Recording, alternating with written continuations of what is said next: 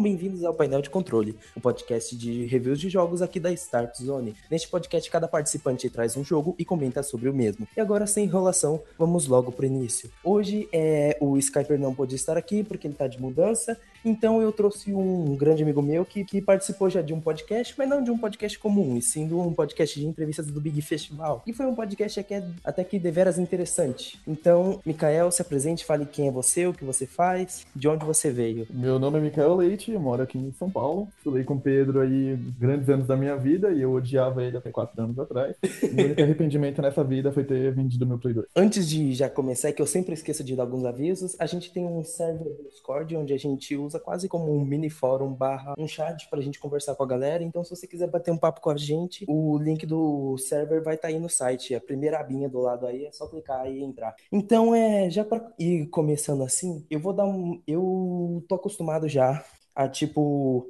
jogar muito jogo independente. E quando a Twitch Prime é, resolveu fazer um estilo de assinatura para você receber jogos por mês, eu falei, ok, sete reais eu ganho Prime Video, eu ganho cinco jogos em dias por mês, por que não? Eu assinei. Deu mó rolo porque eu fiz assinatura pela, pela conta brasileira no server americano, aí tive que resolver, demorou uma semana, mas eu finalmente consegui. E todo mês eu venho recebendo jogos todo mês, cinco jogos todo mês, e mês passado a Twitch fez uma promoção e eles deram 20 jogos. E nesse meio tempo, eu acabei jogando bastante, principalmente essa última semana, eu joguei bastante Steam World Dig. Cara, Steam World Dig é praticamente o seguinte: pega o que é bom de Terraria, aquele negócio de você cavar até as profundezas, mistura com um gênero meio steampunk, de uns robô todo metálico. É o Minecraft do Mad Max. Isso, e, e, e ainda adiciona umas camadas de, sei lá, é, história, porque é, é muito louco. O, o plot de SteamWorld Dig é o seguinte: você controla um robô que está em busca do seu tio. E o seu tio, ele era dono de uma mina. Uma, uma mina, assim, muito top e tal. Só que o seu tio, um dia... No final do jogo, ele fazendo piada do pavê, perguntando das namoradinhas.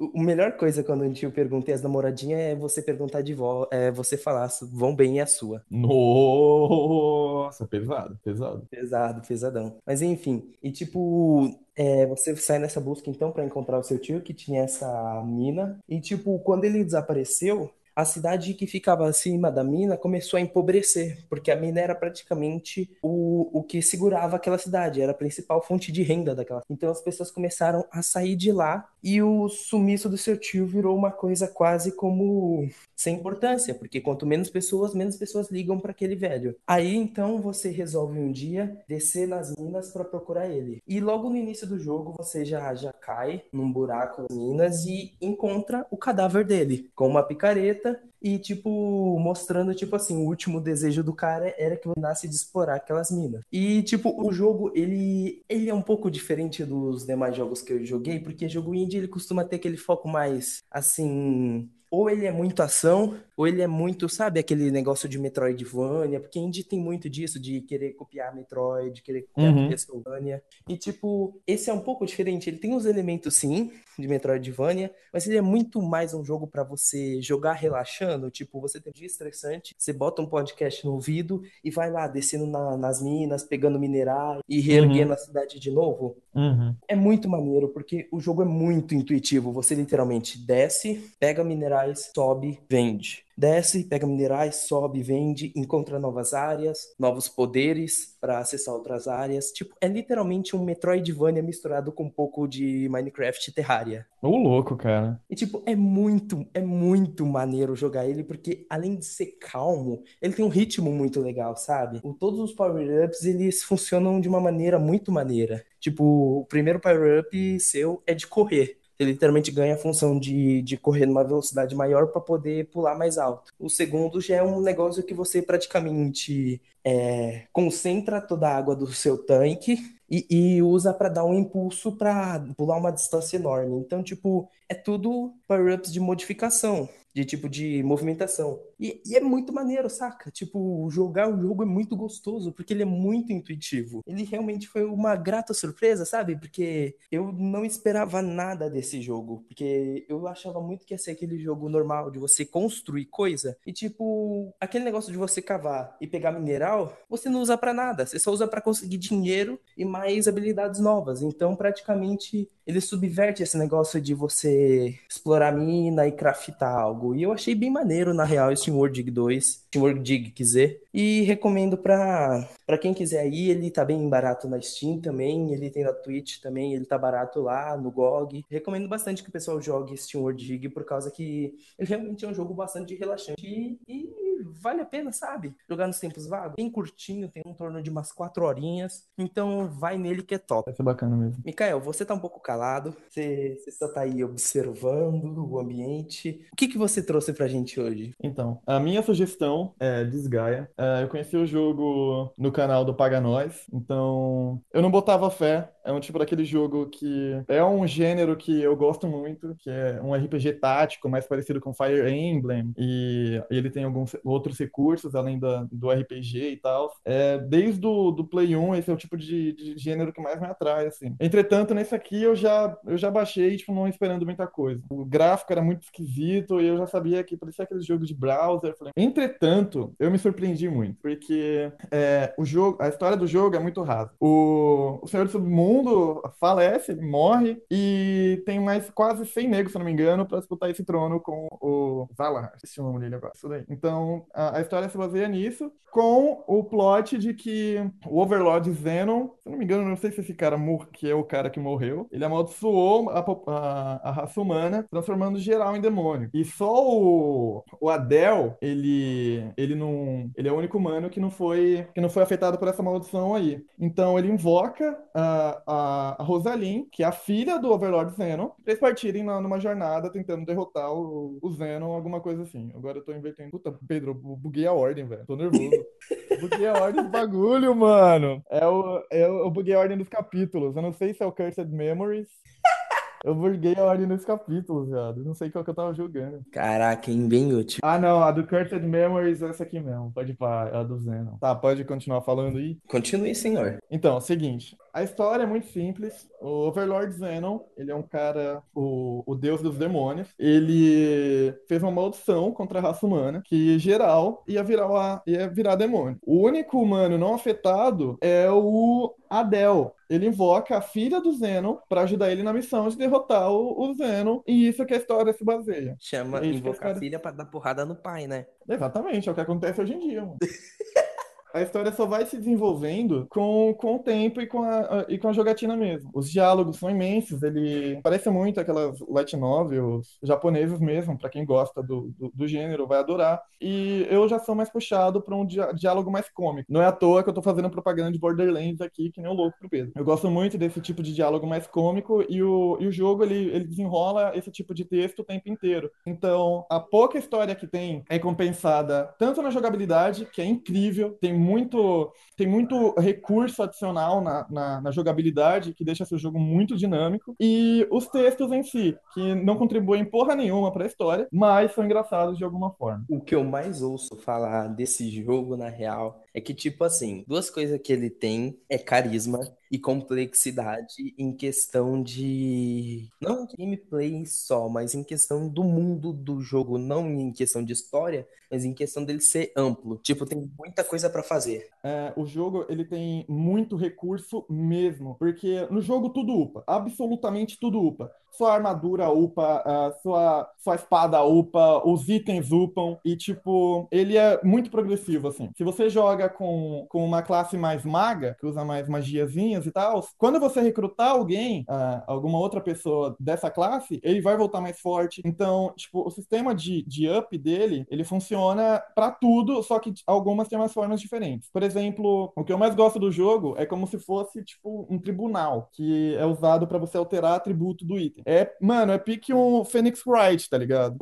Você tá colocado na frente de um monte de demônio e você, por exemplo, a sua espada tem atributo elétrico, e você tem que quer mudar ela para fogo, você quer mudar o nome dela. você tem que ou, ou chantagear, você tem que forçar os demônios a, a ajudarem você. Então, tipo, é um Phoenix Wright completo, tá ligado? Os, os, os demônios vão dizendo objection! E você tem que, né, convencer eles a, a, a mudar os atributos para você. Não só esse sistema de up é, é complexo, é, é, é, complexo, acho que o mais complexo, na real, que eu achei foi a, a questão da, da batalha, porque tem muita coisa para você fazer ao mesmo tempo. É, você pode decidir se você vai defender, se você vai fazer um combo com os personagens, se você vai mover tal negro para tal canto. Isso já, já, é, já é padrão. Só que Desgaia evolui isso para um nível absurdo, assim, porque as batalhas elas vão acontecendo é, de uma maneira muito rápida e você, é, conforme eu fui jogando, eu nunca usava a mesma estratégia para bater cada inimigo. Por exemplo, a, a batalha que você usa para upar as armas, que, que cada item tem como se fosse um mundo, e quanto mais fundo você desce nesse mundo, maior o level que, que você vai aumentando dela, mais XP aquele item ganha.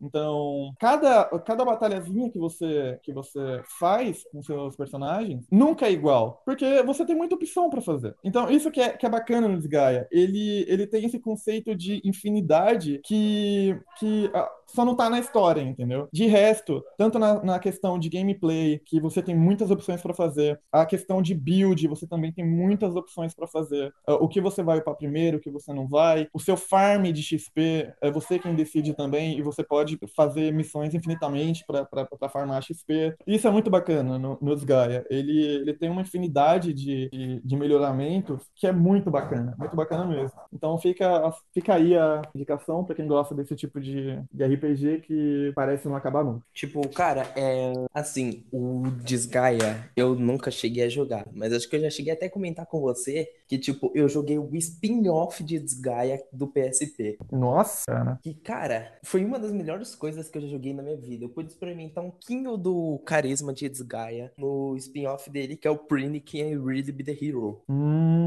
Um, um dos inimigos que é aqueles pinguinzinhos explosivos. Aham. Uhum. Ah, o pinguim ali é, é marca registrada já, né? Tipo, cara, era uma parada sensacional, assim, que, tipo, era um jogo que, tipo, você tinha mil vidas, mas não era que você tinha mil, eram mil pinguins. Cada vez que você morria, outro pinguim substituía aquele sim, anterior. cara, sim. Então, tipo, era uma parada muito bizonha e muito estranha, porque você tinha que recuperar peças assim pra sua rainha, e tipo, você não sabia se era uma, se era uma arma, então era uma parada muito bizarra.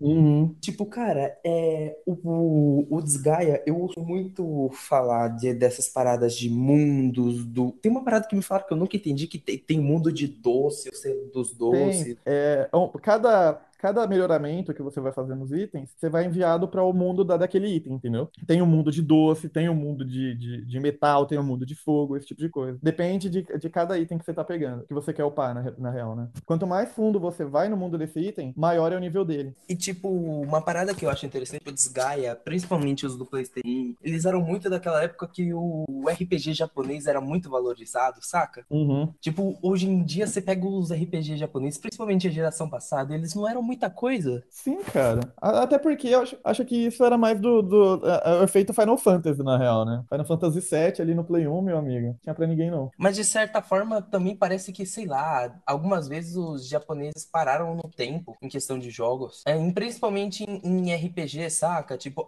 ainda uhum. umas pérolas boas de RPG, tipo Dark Souls. Mas, tipo, cara, parece que eles pararam em relação. Até Final Fantasy XV que misturar um pouco essa questão de mecânica com mecânica oriental foi bom, mas ele ainda foi a da hora de. Sim, verdade. Acho que depois da, de, alguns, de alguns sucessos ali, literalmente, ficou, ficou bem monótono, na real. Final Fantasy X era um jogo completamente 3D, maravilhoso. Final Fantasy XII, na real, perdão. É, maravilhoso. Todo mundo esperava um sistema de sistema action e ele era por turno. A sua barra carregava, o personagem atacava. Aquilo demonstra muito como que como que é, os japoneses não viam. Um... Falando colocar o sistema action depois de quanto tempo? Não... Nem sei qual jogo depois veio. Final Fantasy XIII, não é? Que colocou o action. E, tipo, a série só foi se tornar action de verdade no, no 15. E, tipo, existem outros JRPGs que, que chegaram a fazer uma parada mais action, tipo a própria série Tales of e tal, mas tipo, uhum. nunca era muito polido, sabe? Parece que depois da geração PlayStation 2, os JRPGs morreram um pouco. Foi, foi, foi. E tipo, eu não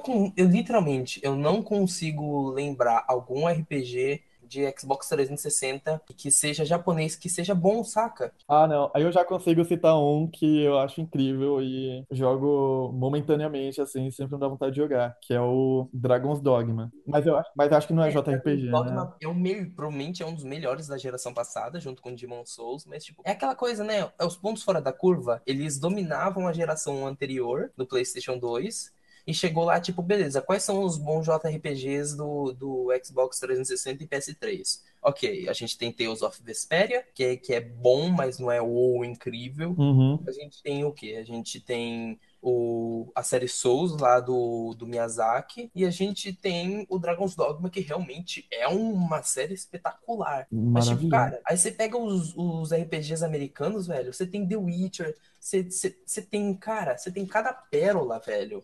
Tipo, a geração passada foi realmente dominada pelos RPGs americanos. Foi, foi. Americano não sabe fazer história. Eu, Uhum. eu- eu, sinceramente, tipo, Mass Effect é uma história maravilhosa, mas, cara, eles não sabem desenvolver personagem muito Uhum. bem. Verdade. Tipo, eu, eu sinto que eles não têm uma criatividade muito boa. O, o Skyrim tem um pouco disso, na verdade, né? Que você acaba não se apegando a nenhum dos personagens. O Skyrim é mais um mundo do que o, o, o próprio, É, próprios. Skyrim é feito pelo mundo dele e os personagens que estão ali são completamente descartáveis. E o engraçado é que o próprio Skyrim acabou influenciando depois os japoneses de certa forma. Que, meu, você, você pega próprio o novo Zelda, é totalmente Skyrim. Ah, eu não, não peguei o novo Zelda. aquele design, tipo assim, eles te mostram uma parada mó longe no horizonte que, tipo, beleza, aquilo é alto, aquilo é chamativo, eu vou lá porque parece ser interessante. Saca? Porque, tipo, o Skyrim te dá essa liberdade de você ir pra onde você quer e, e, tipo, ele te dá pontos chamativos pra te guiar na história. Mas, tipo, Uhum. você vai pra onde você quiser. Teve muita gente que eu vi que, por exemplo, tinha 160 horas de Skyrim e nunca tinha zerado. Uhum.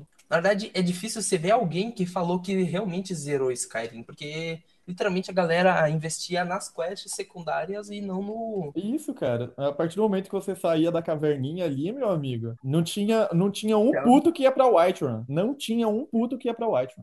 Eu, eu, eu, eu admito que, tipo, a única vez também foi a vez que eu zerei o jogo foi quando eu fui fazer a quest principal logo de primeira, que depois eu não fiz mais. É, mas aí você faz em uma hora aquela porra.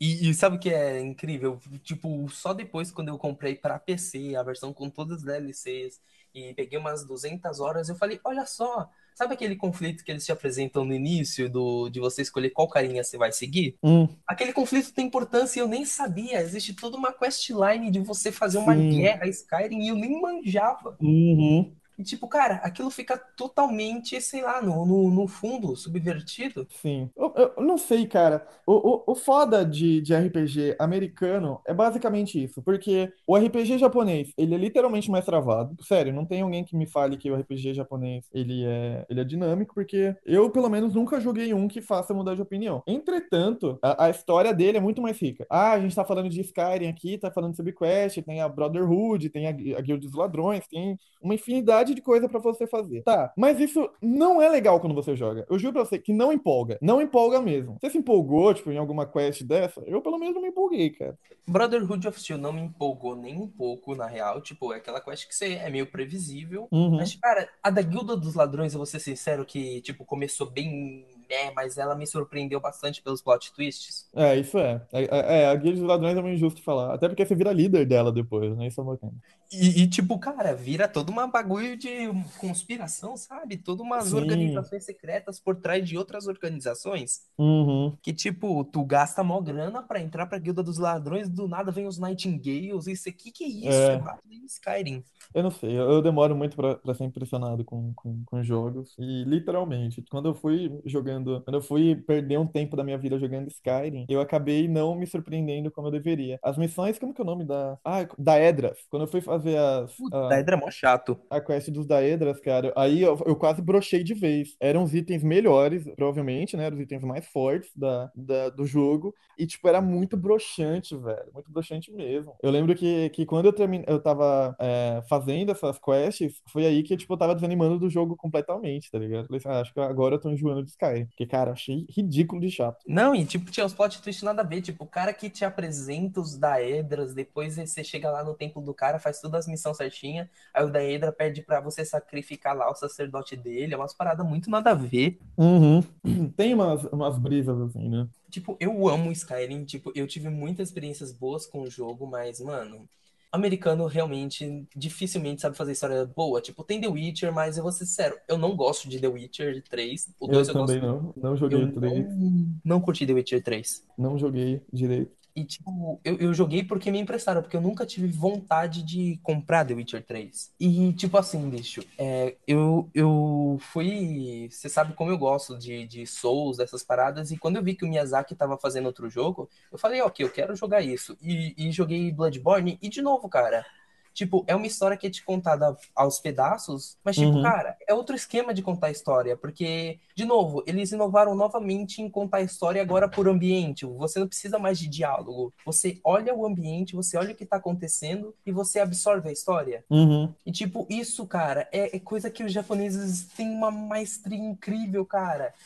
Com Shadow of the Colossus, apesar de não serem RPGs, cara, você não vê uma palavra saindo da boca dos personagens e mesmo Uhum. assim tudo, você se impressiona, você se importa com os personagens. Vale lembrar também que quando eles decidem falar, as animações são incríveis. Que... Por exemplo, jogo japonês, eu nunca jogo com dublagem americana, porque isso é sempre um pecado. É, a calúnia. As animações de, de Final Fantasy XII, por exemplo, elas queimavam o, o Play 2, cara. Era um bagulho assim maravilhoso. De tirar o fôlego, eram incríveis. A de Final Fantasy VII já tinha, já tinha CGI, esse tipo de coisa. Então, literalmente, era um bagulho assim maravilhoso. E assim, é, eu não vou dizer que todos os americanos são ruins em contar história. Eu cheguei a jogar um jogo chamado The Red Strings Club, que, bicho, é, é tipo uma light novel, só que com uns minigames no meio pra quebrar aquele ritmo de só Uhum. conversa. Uhum. E, tipo, é um jogo sensacional, cara. Você pega. É, é um jogo cyberpunk em que você é um barman que tem um problema na perna.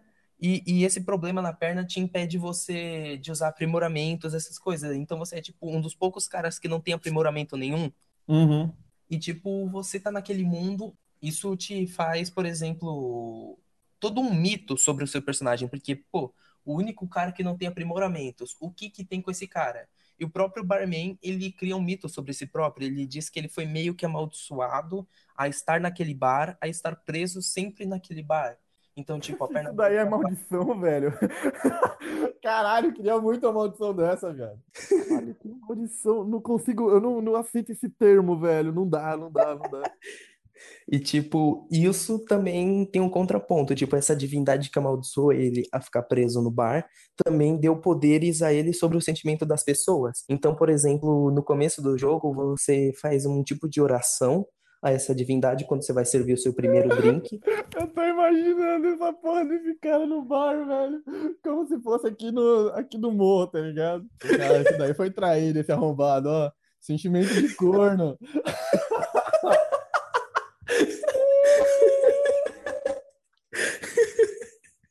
E, tipo, beleza, o cara faz uma espécie de oração a essa divindade para servir uma, uma, um drink pro parceiro dele antes do cara ir pra uma missão. Beleza, a hora que ele faz essa oração, aparece, tipo, uma silhueta da pessoa mostrando, tipo, sentimentos que você pode apelar na, na- nas bebidas. Então, por exemplo, você pode fazer um drink, uma combinação de bebidas, que, por exemplo, apela pro orgulho da pessoa. Então a pessoa fica super orgulhosa, aí você pode fazer perguntas que remetem a isso e conseguir informações da pesoa por causa disso. Ah, mas não precisa, mas não precisa colocar um feitiço pra esse caralho. Dá, tipo, duas garrafas, duas, duas doses de tequila que o cara já tá assim, já, porra. Então, o, o jogo é praticamente isso. Você usa as bebidas. O feitiço é praticamente você saber quais são os sentimentos da pessoa que ela tá sentindo naquele momento. Não, não, não. Isso daí é plot bosta. Não, não, não, não. Não, isso daí é cachaça, caralho. Qualquer, tipo. Só que o plot do jogo não é isso, tá ligado? O- o- isso aí é só recurso de gameplay pra quebrar o- as conversas, o minigame da bebida. O Uhum. importante do, do jogo é, tipo, as conversas que você faz, porque, tipo, no jogo você tem. Os personagens é praticamente o bar, barman. O bar é um personagem já. De certa forma, é o cenário é um personagem também, mas enfim.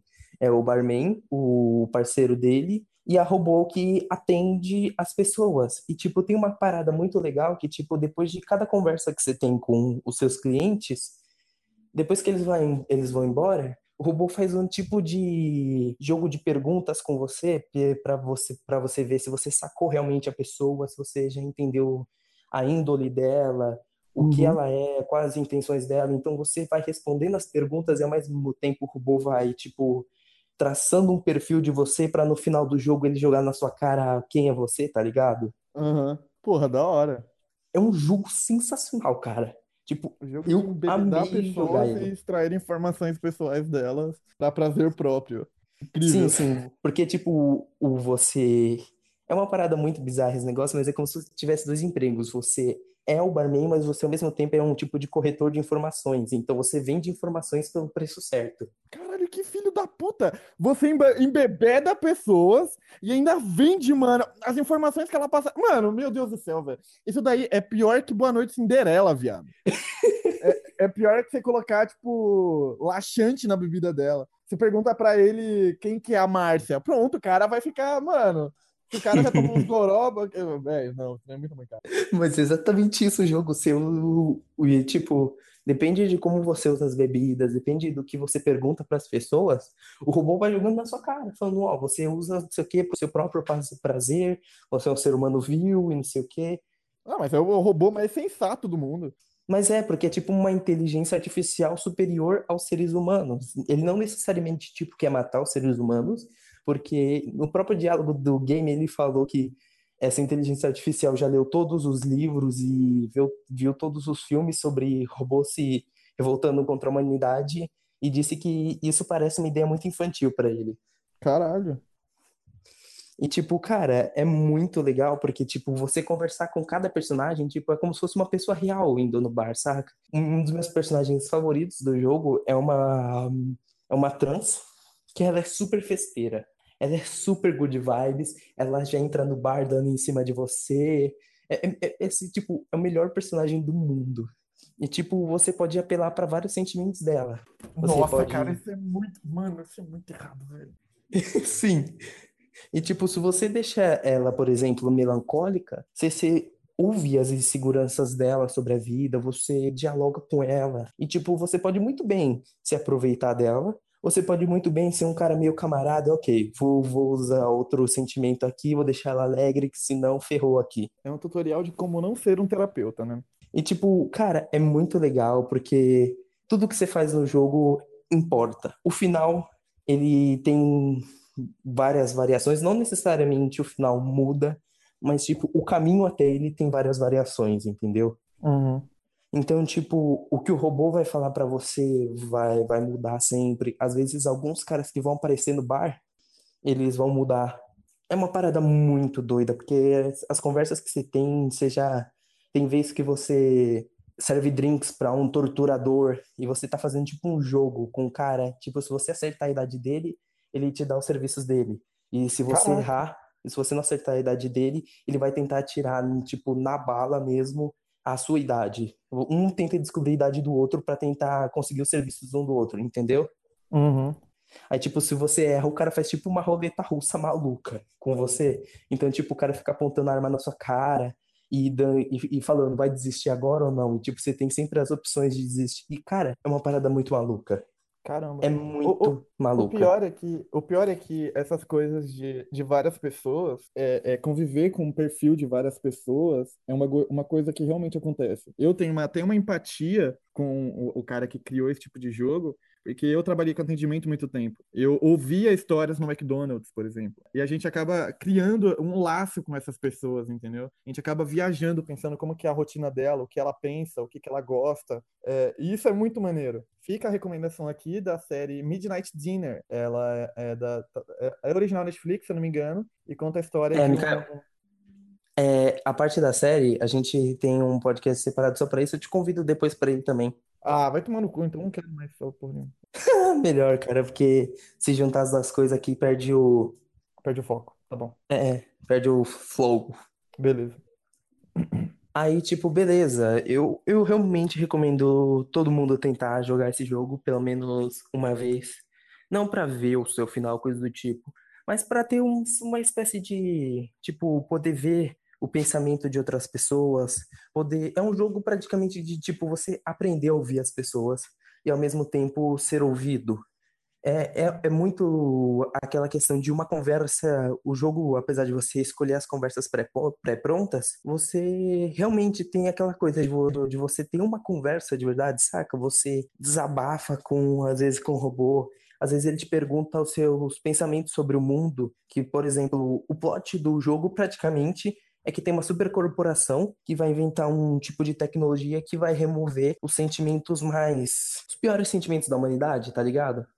Caralho. Tipo, depressão, É uma psicanálise completa, né, na verdade. sim, e quer remover, tipo, depressão, quer é, a raiva extrema, tudo que é extremo, assim, de ruim da humanidade, eles querem tirar. E tem um diálogo muito bom do robô falando com você, perguntando se, se no caso, eu ficasse responsável para administrar essa tecnologia, o que você falaria para eu tirar ou colocar? Porque, tipo, o seu personagem sempre é muito contra a essa tecnologia. Pelo menos o meu barman, ele era muito contra essa tecnologia, porque tirar sentimentos da humanidade ia mudar totalmente quem os seres humanos eram. Para mim, eles seriam tipo uma, uma casca vazia, sem a raiva, sem a tristeza. Uhum. Então, o robô me perguntava, tipo, por exemplo, se, se eu hum, ficar responsável por isso, você vai deixar abortos acontecerem? Você vai deixar pessoas se matarem? Você vai deixar pessoas agredirem uma outra? Você vai deixar que ainda ocorra homofobia? Você vai deixar que, que as mulheres ainda sejam tratadas como inferiores? E, tipo, eu me peguei respondendo essas perguntas e no final sendo chamado de hipócrita pelo próprio robô. E, meu, porque eu percebi que a maioria das coisas que eu selecionei era para impedir que essas coisas acontecessem. Porque são coisas que eu não quero que aconteça na, na realidade.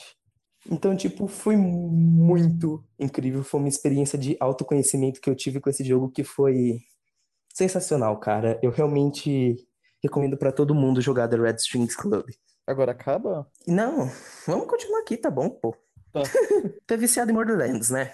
Tu quer me Cara, convencer a jogar Borderlands pra caramba, então me convence agora. Essa é a sua chance. Eu tenho uma paixonite, tô dizendo as minhas paixonites aqui, por jogos que tem aquele conceito de não ter fim. Como eu já disse, gostei muito de Desgaia e Borderlands não é diferente. Ele, ele tem, ele tem uma, uma retro, um replay assim incrível, porque mesmo que você acabe o jogo, você vai querer jogar ele de novo. Primeiro, porque é que você não vai ter todas as armas que você queria. Segundo, que talvez você tenha perdido pontos na história e não feito e não tenha feito todas as quests. E, e terceiro, porque o level que você pega quando você terminar o jogo provavelmente não vai ser o máximo. Então você não sabe o real potencial que, que o seu personagem tem. E o quarto são as builds que dá pra você fazer, que, meu, são infinitas, assim. Pode buildar o seu boneco de, de- de mil formas diferentes. No que eu tô falando aqui, no caso, é do Borderlands, Borderlands 2. O Borderlands 1, ele é um pouco mais limitado, mas tem a mesma vibe. Então, é, vai ser praticamente a mesma coisa, só que o Borderlands 2, a quantidade de conteúdo duplica, se não triplica, quanto ao Borderlands 1, e ele é um pouco mais carismático também. Entretanto, tem pontos na história que só estão no Borderlands 1, então se você quer curtir a história de um jeito mais profundo, é bom que você jogue o 1 também. Ele segue a mesma linha do Disgaea que eu falei anteriormente. A história, por si só, não é complexa. É um cara que ele quer. Tem um minério chamado Ethereum, que ele acabou sendo liberado numa vault no planeta que eu esqueci o nome agora, que é o planeta que o nosso personagem tá. O 2 é o Pandora, né? É o Pandora. É nesse planeta. E ele começou a gerar Ethereum que nem um louco. E essa corporação, que é a corporação, que eu esqueci o nome também, Não lembro. Eu sei que tem a Atlas, que é a do primeiro, e a segunda, não lembro se é Imperium, não lembro. é Hyperion. Hyperion. Hyperion.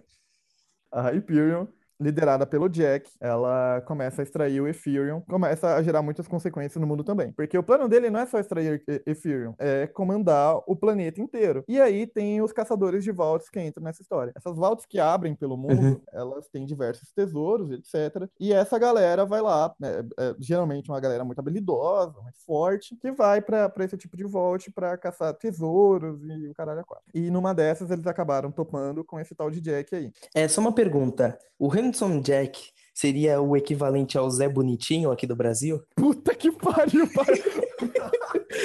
Pior que parece, mano. Caralho, parece muito, velho. Nossa, mano, parece demais, velho. É Puta tipo o Zé merda. Bonitinho do Bad Karma, né? Caralho, agora eu tô imaginando essa porra, velho.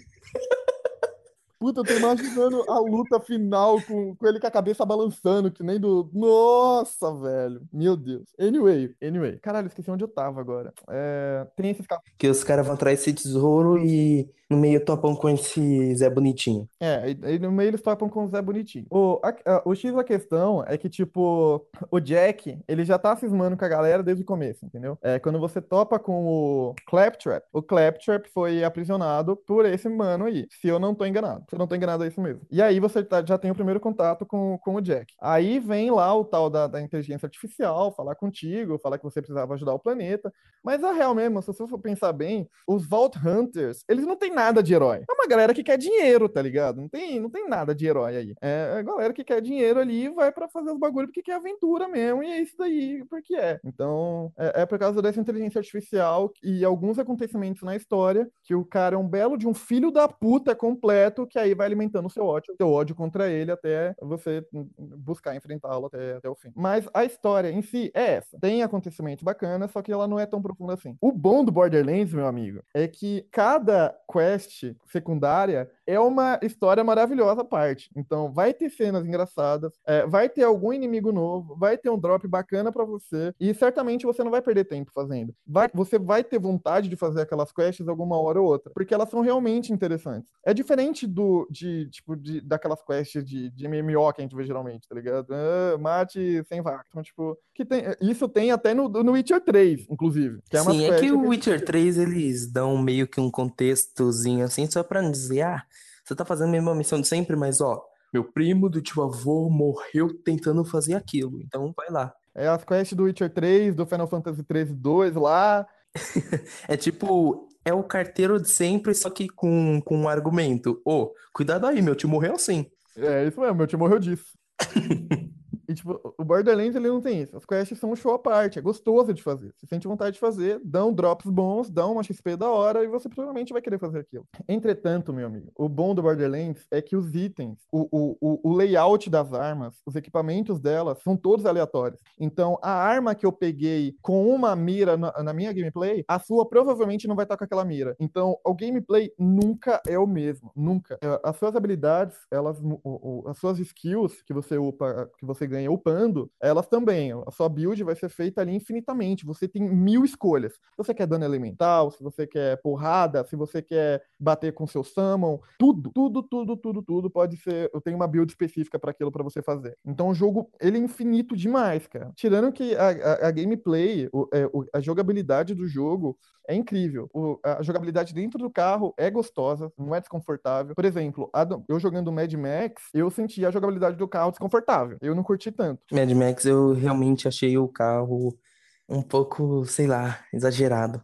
Eu gostava de usar escopeta no carro. E isso porque Mad Max tem a característica do, do coisa. Só que o Borderlands não. É simplificado, é, é, é, é, objetivo e é aquilo que você tem que fazer e pronto. Não é tão ruim assim. O jogo tem muita customização. O, o seu, o seu personagem ele pode ser customizado de várias formas diferentes. Na verdade, não. A customização é, é, é bem vaga, perdão. Ué. Você vai pegando. Você vai pegando as skins assim, é uma skin meio muda a cor, é aquele negócio meio bosta. Perdão, quanto à customização do personagem, você não vai mexer muita coisa, não. Agora, a customização, agora as armas dropadas que você dropa nunca são iguais, sempre tem um atributo diferente, e isso é muito bacana. Até porque não dá para você, você mesmo é, mudar as armas, entendeu? Você tem que dropar aquele tipo diferente de arma se você quiser. Então, sempre tá te influenciando você também a continuar jogando de alguma forma, né? E isso é bacana também. O que sempre me foi falado, e tipo, eu joguei pouco Borderlands. Nossa, vai estar cortando. Porque você joga Borderlands pela gameplay, se você quiser história história vai no jogo da, ah, do, da Telltale. Eu não joguei o da Telltale, cara. Eu joguei o da Telltale. Eu falo pra você, é sensacional. Não joguei o da Telltale. Caralho, preciso jogar, inclusive. Tipo, é uma história engraçada pra caraca. Tipo, eu dificilmente rio em jogos, porque eu não acho piadas boas. Mas, tipo, cara, eu achei uma história sensacional. Tem uns momentos muito vergonha alheias que são ótimos. Tipo, tem umas paradas que chega a um ponto de uma batalha lá contra o monstro, você tá, tipo, pilotando um, uma espécie de Megazord com todos os outros Vault Hunters junto com você, cada um de uma cor. Mano, é pirado. Nossa, velho. É, bom, é, é, bom demais. O bom do, do de, de, jogos, assim, que jogos que tem consciência do quão idiota ele é, é isso, cara. Que fica cômico jogar. O bom do, e, e o Borderlands 2, ele consegue ainda ser muito cômico, Às vezes é bom jogar um jogo E idiota, vira e né? mexe, você fica puta ainda, ou às vezes você fica triste com o jogo, pelo enredo mesmo. Então, ele conseguiu mesclar um pouco isso, um momento de raiva. Mas o jogo é idiota em, tipo, 80% do tempo. Ele é muito tosco. O humor de Borderlands é muito característico. É. É é uma coisa quase Jojo, né? O humor de Borderlands. Sim, cara, sim. É tão idiota. É, é, meu, descreveu incrivelmente bem.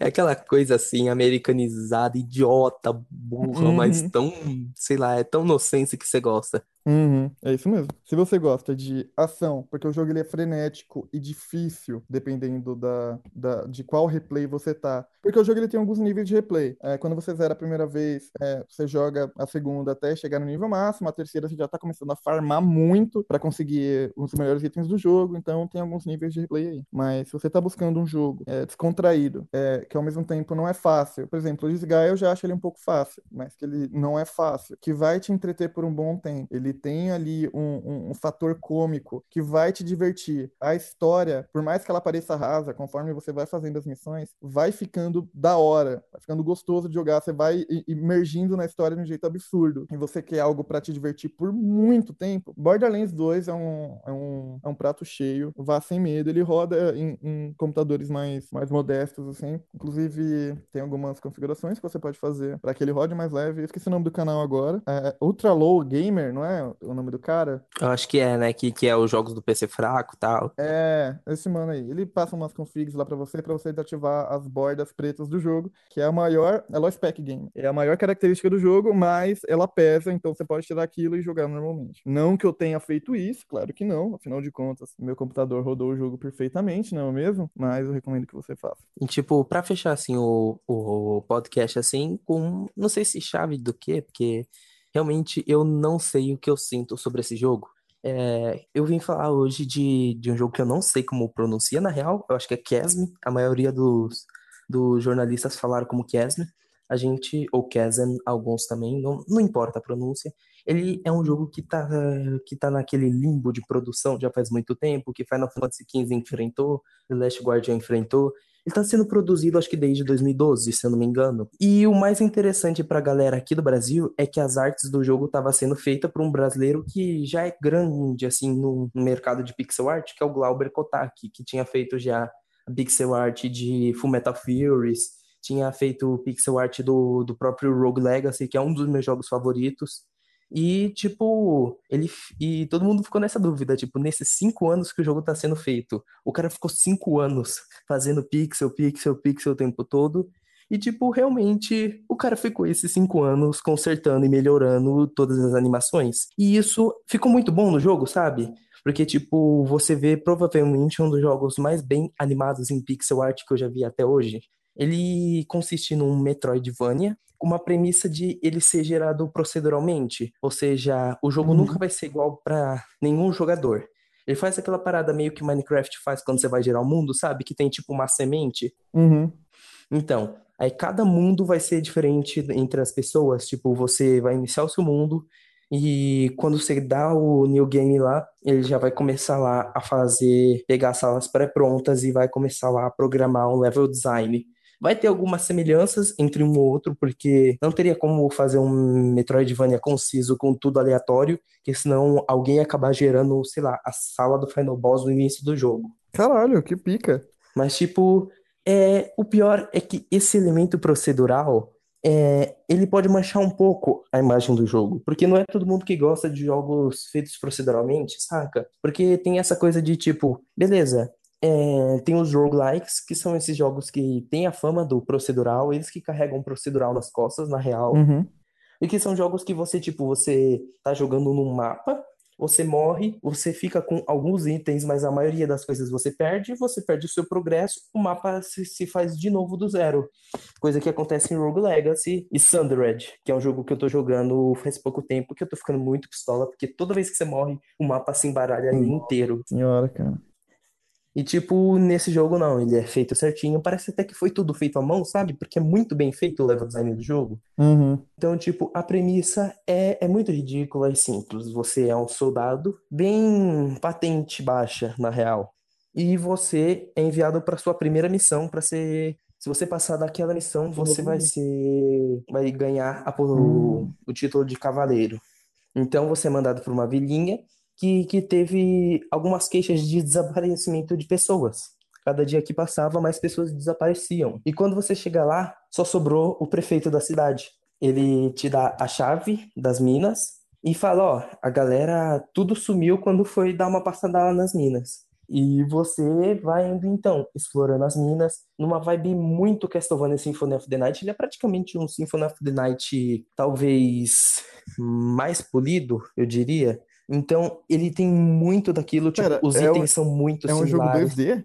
É um jogo 2D, Caralho! E é feito tudo na hora? tipo, procedural. Não, tipo, ele já é pronto, mas, tipo, os cenários são feitos na hora que você dá o primeiro new game, entendeu? Hum, Então, o cenário é é. gerado naquela hora. pariu. Pô, Porque, porra, em Terraria, a gente demora pra se acostumar com o nosso mapa, né, velho? Chega uma hora que a gente já cria um padrão. Imagina, tipo, quando o bagulho é girado do nada, sempre que você Não, morre, tá então, ligado? é tipo assim, isso só impacta você quando você vai rejogar, porque, tipo, quando você joga a primeira vez, aquele é o seu mapa, você se acostuma com ele, você sabe pra onde vai, tanto que o mapa do, da minha jogatina de Kasdan, ele tá na minha mente, eu sei onde eu vou, onde tá os portais, onde tá as salas secretas, tá tudo na minha mente. Agora, se eu for dar um novo new game, não vai ser mais igual. Uhum. vai ser um, um layout de mapa totalmente diferente. Então eu já não vou saber onde tá o secret, eu não vou saber onde estão as pessoas para eu resgatar, porque, tipo, você pode zerar o jogo sem ter salvado ninguém, Uhum. só tendo matado o final boss. E Caralho. tipo, e, tipo, eu, a hora que eu fui a primeira vez assim, lá no, na sala do prefeito, olhar a lista dos, dos desaparecidos, eu vi, ok, tem um nome chamado Princess. Eu acho que eu tenho que resgatar uma princesa. E o jogo quebrou isso na, na jogatina, que tipo, beleza, eu tô no mundo de, de fogo, cheguei, olha só, eu resgatei um nome, um cachorro. O cachorro se chama Princess. Ok. Nossa. Eu achei que aquele mundo era o final porque eu tava resgatando a Princess. Mas a hora que eu fui ver, não era, tá ligado? Ele não tem aquele negócio do objetivo de você resgatar todo mundo. Uhum. E, tipo, os NPCs que você resgata, eles vão te dando missão, uma missão principal. Por exemplo, a maga, você resgata ela, ela te vende itens mágicos, como a, a faca, o machado que você taca. É o sistema de NPC do, do Dark Souls, né? Praticamente. Uhum. É, NPC praticamente. É. Aí ele te, te manda os itens mágicos. E, tipo, show. Agora, se você. Ela te dá uma missão. Se você recuperar o livro de magias dela, ela evolui seus itens mágicos. O ferreiro, ele te vende espadas e armaduras. Agora, se você recuperar o, o, marte... o melhor martelo dele, ele consegue forjar armas novas pra você. Caralho. E, tipo, o jogo tem toda uma complexidade. Eu acho que ele falha no esquema de, de progressão, porque a progressão do, de, de porcentagem não é por coletáveis, é por salas. Então, se você explorou todas as salas, você já tem 100%. No... Agora, por exemplo, aquelas paredes secretas onde você, sabe, fundo falso, que você entra Uhum. na parede, olha só, eu achei que tinha alguma coisa me prendendo aqui, mas na verdade tem um pouco mais pra frente. Uhum. Que você, normalmente nessas salas você pega mais mana, mais saúde. E tipo, isso não conta pra porcentagem. Entendi. Isso eu achei zoado, porque Metroidvania normalmente existe aquela neura de você fazer o Pegar 100%. itens, sim, pegar itens, explorar tudo. Por exemplo, eu fechei o jogo sem ter completado algumas quests. E eu tava com 98%. Eu Caralho. literalmente só não explorei duas salas. Caramba, cara. Isso é meio zoado, saca?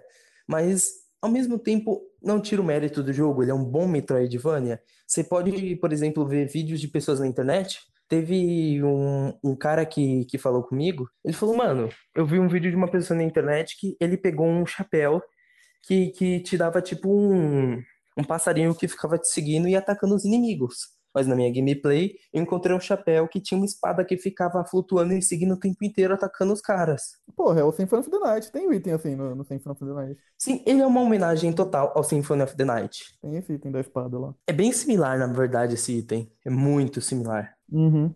Mas, tipo, cara, é um bom jogo. A história dele é uma droga, tipo, envolve pessoas fazendo um culto. Esse culto deu errado, invocou vários monstros, um Lorde maligno, blá, blá, blá, blá, blá. Mas fora isso, é um jogo bem, bem da hora. A gameplay dele é muito preciso, os saltos, o tudo que você faz é muito preciso. Tipo, por exemplo, se você for pular e bater, quando você encosta o pé no chão, ele reseta o tempo de ataque. Então, por exemplo, você consegue dar duas espadadas de uma vez. Você pula, dá uma Uhum. espadada, a hora que pisou no chão já dá outra. Uhum. Então tem esses macetes que quem joga Metroidvania consegue pegar mais fácil. Uhum. Toda arma tem tipo um tempo de ataque diferente. A espada ele ataca em linha reta, a alabarda ele ataca tipo por cima, então tem um tempo de ataque mais demorado. Uhum. É um jogo sensacional, saca? Mas mesmo assim, ele tem esses problemas de progressão que acabam ferrando um pouquinho ele. E eu diria até que o, o fator procedural às vezes ferra o jogo para algumas pessoas, pois algumas salas ficam estranhas em alguns lugares, mas só algumas salas, tipo, em particular. Tipo, tem uma sala com maior desafio de plataforma, tá? Aí você chega na próxima sala, uma sala mó tranquila, de boas, na outra sala lotada de inimigo, na outra sala já tem outro desafio de plataforma muito similar ao anterior. Entendi. Tipo, tira aquele negócio do das salas todas feitas à mão, preparadas para ser certinha, para ter um, um flow de gameplay certinho. Tipo, agora, beleza, vai ter duas salas de desafio, uma sala cheia de inimigos e outra sala calma, que seria o Uhum. normal. Mas Uhum. isso não afeta tanto o jogo. Os chefes são muito legais, eles têm aquele esquema de Castlevania também, de você. Se você matar eles sem tomar nenhum hit, você ganha uma arma. Ô, louco, que da hora. Então, tipo, o é um jogo muito maneiro, ele tem um gameplay muito sólido, muito divertido. Eu demorei, acho que, se eu não me engano, uns cinco dias pra zerar, mas também não tô trabalhando, então eu tive a tarde toda pra jogar. Mas assim, é, ele é um bom Metroidvania. Eu não digo que ele é incrível, porque temos Ori in the Blind Forest por aí, a gente tem Hollow Knight que reinventaram a fórmula. Mas ele é uma boa homenagem, sabe? Ele não inventa nada novo. O procedural não faz muita diferença se você vai zerar ele só uma vez. Então, ele é um bom jogo. Não é excepcional, mas ele é um bom jogo pra quem é fã de Metroidvania. Uhum. Eu recomendo realmente ele. Ele é muito bonito, ele é muito preciso, então eu acho que dá pra você dar uma chance sim ao Kazan e a Epopeia que demorou cinco anos pra ser feita. Mas você vai comprar pelo esforço do cara mesmo, né? Convenhamos. Você chegou, ô Glauber, tu ficou cinco anos consertando sprite, refazendo, fazendo, melhorando a animação. Caramba, hein, mano? Toma aí os 30 reais da Steam, Toma aí vai. 30 reais, meu parceiro. Tá foda, hein, velho? Não, tipo, você nem paga pelos desenvolvedores, que se danem eles, eles ganharam o Kickstarter. Ah, não. Então, ô, porra. Eu não dou, eu não compro. É, eu não compro. Eu não compro. Ai. 30 reais é o dinheiro de, de, de 3 dias de Marmitex, velho. Três dias de Marmitex e 30 conto? Sim, cara, 10 real cada um. Ô, louco, no meu trabalho a gente só conseguia comprar lanchão. Nossa, não, aí é foda. Lá vende aqueles Marmitex que os caras esquentam no papel alumínio junto. Uhum. Que, que você meio que se, se comer por todo dia você pega câncer no estômago. Sim, exatamente. Já vem com aquele gostinho de metal junto, uma delícia. Maravilhoso, né? Você vê até assim o frango meio verde e tal, meio radioativo. Sim, sim, sim. O verde é padrão, mano. Você pensa que tem uma couve, que tem um coentro, porra nenhuma. Cheiro verde. É gosma radioativa aquilo ali, meu amigo. Sensacional, bicho.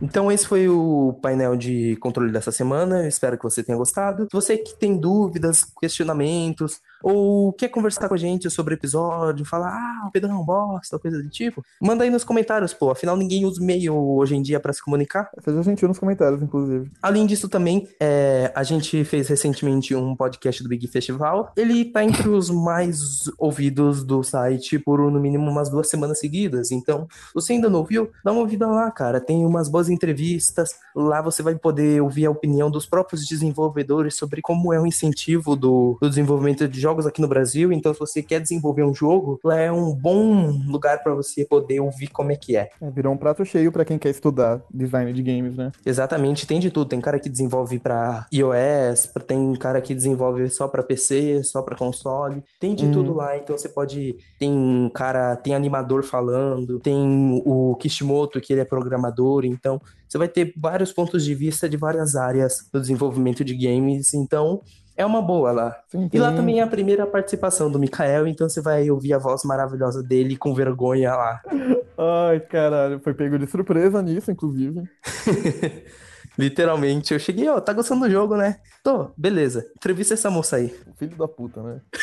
Mas foi bacana, mas foi bacana. Tem umas indicações de de games legais lá também. Se você não gostou Tem. dessas aqui, passa no, no podcast do, do, do Game Festival, que talvez tenha alguma coisa lá pra você, pra você jogar. É, a Start Zone também tem redes sociais. A gente tem o nosso Twitter, arroba StartZoneBR. A gente tem a nossa fanpage. Ela tá parada por anos, mas finalmente a gente encontrou alguém que gosta do Facebook e quer administrar. Então, boa sorte, Eric. a gente tem o nosso Discord, que eu já citei anteriormente. É, se você quiser me seguir nas redes sociais, eu tenho meu Twitter, arroba famigeradopgm. E, Mikael, você tem alguma rede social? Algum lugar onde as pessoas uh... podem te encontrar na rede, na rede mundial de computadores? Meu Instagram aí, que eu sempre tô lá. Mentira, eu logo pouco, mas se quiser mandar uma mensagem, manda lá, mikael.zip, tudo minúsculo. Showzeira. Então é isso, galera, o podcast dessa semana. A gente vê na semana que vem se a gente não atrasar. Atrasos fazem parte, falta de profissionalismo é o lema da Start Zone. Tchau, tchau. Falou.